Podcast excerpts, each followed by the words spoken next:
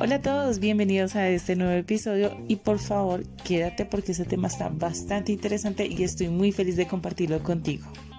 Gaslighting es un término que traduce lámpara de gas, pero proviene de una obra de teatro y adaptación cinematográfica en 1944 titulada Gaslight.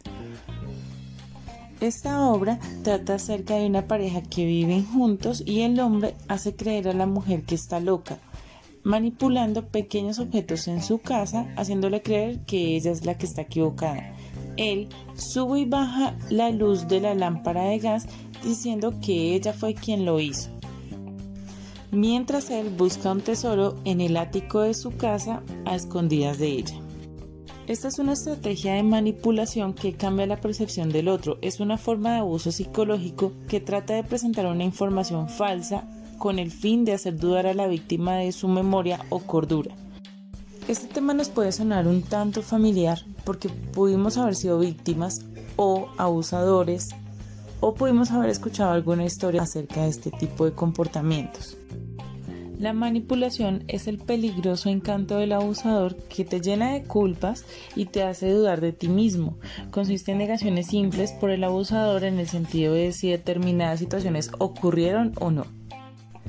Pero mucha atención, porque el perfil de este tipo de personas puede ser o muy encantadoras, que son bastante entradoras, que son el alma de la fiesta, o que son muy introvertidas, tienden a ser como tímidas y muy calladas. Entonces, cuando sucede algo de su comportamiento supuestamente que no concuerda con su imagen, inmediatamente hacen dudar a la persona de ese comportamiento o de algo que lo hayan descubierto, diciendo, por favor, guíate con las demás personas de la imagen que yo tengo. Y ahí es donde te hacen dudar. El manipulador o la manipuladora actúan sutilmente con comentarios supuestamente normales, entre comillas, pero que realmente influyen inconscientemente. Supongamos que tú le quieres pedir un consejo de una forma en cómo te quieres vestir. Esta persona manipuladora, puede ser tu amigo, amiga, pareja, te va a hacer un comentario no de una forma autoritaria, no de una forma que tú veas que te está manipulando o mandando, sino simplemente te va a decir es como un consejo.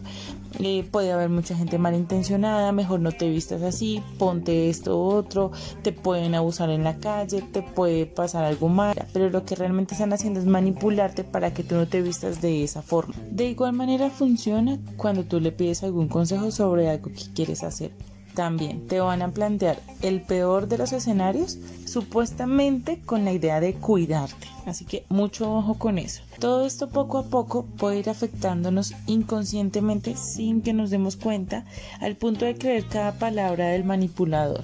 Muchas veces sucede que queremos dejar a nuestra pareja o a esa amistad tóxica, pero siempre pensamos que no vamos a encontrar algo mejor que ellos o ellas.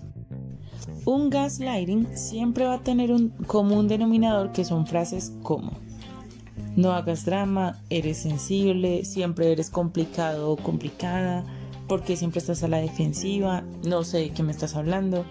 Si esto te suena familiar, es hora de encender las alarmas y que estés muy muy cauteloso con este tipo de personas. Existen tres etapas del gaslighting.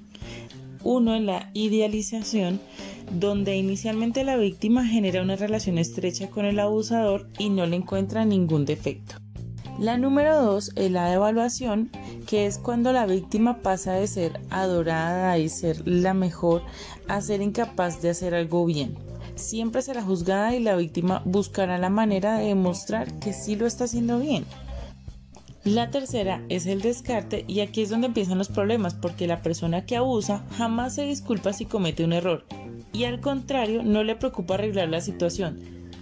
Luego de ello pasan por una etapa que se llama luna de miel, donde la víctima simplemente cedió ante la situación y al cabo de una semana se repite el mismo ciclo y esto puede durar meses o años.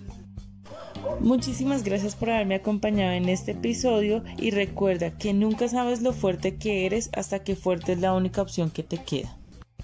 Me encantó haber compartido contigo este contenido, espero que sea de gran ayuda o si conoces a alguien que le sirva, por favor compárteselo. Gracias por haber escuchado, te envío un fuerte abrazo y recuerda que puedes escucharme en las aplicaciones de podcast como Spotify, Apple Podcast, Anchor, iBox, Spreaker o YouTube. Muchas gracias y nos vemos en un próximo episodio.